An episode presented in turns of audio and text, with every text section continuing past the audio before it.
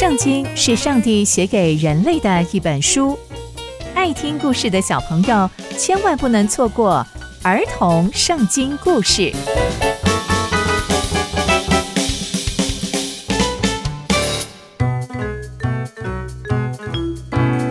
各位亲爱的大朋友、小朋友们，大家好，我是佩珊姐姐。小朋友们，今天佩珊姐姐要跟大家分享的故事是基甸追赶米甸王。我们在上一集知道，上帝用三百人打了一场胜仗。那接下来，上帝又要让基甸经历什么样的事情呢？就让我们继续听下去吧。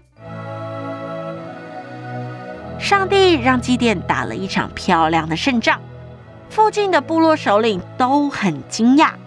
以法莲人就对基甸说：“你跑去跟米甸征战，怎么没有找我们呢？”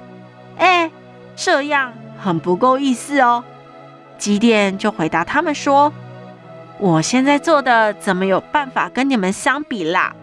而且以法莲不要的葡萄，都比我们族从树上摘采下来的葡萄还要好诶。上帝把米甸的两个首领交在你们手中，你们看是不是强过我许多？”基甸说完这些话，以法莲的怒气就消除了。基甸就和跟随他的三百个人渡过约旦河。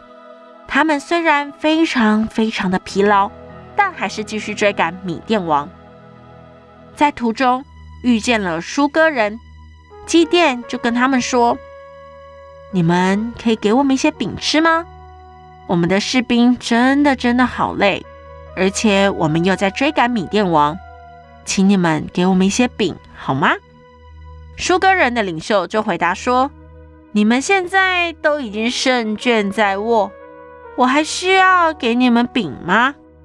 基甸就回答他说：“好吧，等上帝把米甸王交在我手里之后，我一定会用旷野的荆棘鞭打你们。”基甸就继续赶路了。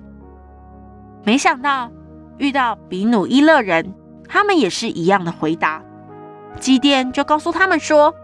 等我平平安安回来的时候，一定会来拆毁这座城。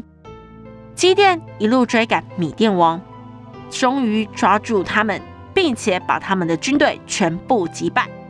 基甸打完胜仗后，他一路回来，就先到疏割人那边，照着基甸自己先前所说的，用旷野的荆棘鞭打他们，又拆了比努伊勒的城墙。接着，基甸对米甸王说：“你们之前杀的人长什么样子呢？”米甸王就说：“长得像你这个样，每个都像王子。”基甸就回答他说：“对，因为他们都是我的兄弟。我指着永生神的名起誓，如果你们存留他们的性命，我就不杀你们。”哦，原来米甸王。杀害了许许多多基甸的同胞，所以基甸就因着如此把米甸王杀了。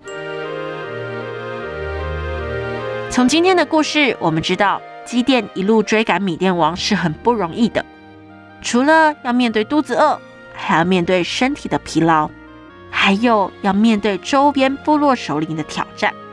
但感谢上帝，基甸一路上都有上帝的保护。好让他们可以完成上帝托付给他的大任务。所以，小朋友们，当我们面对上帝交给我们的大任务时，我们不要害怕，你要相信上帝总是我们最强大的后盾哦。刚刚佩珊姐姐分享的故事都在圣经里面哦，期待我们继续聆听上帝的故事。我们下次见喽，拜拜。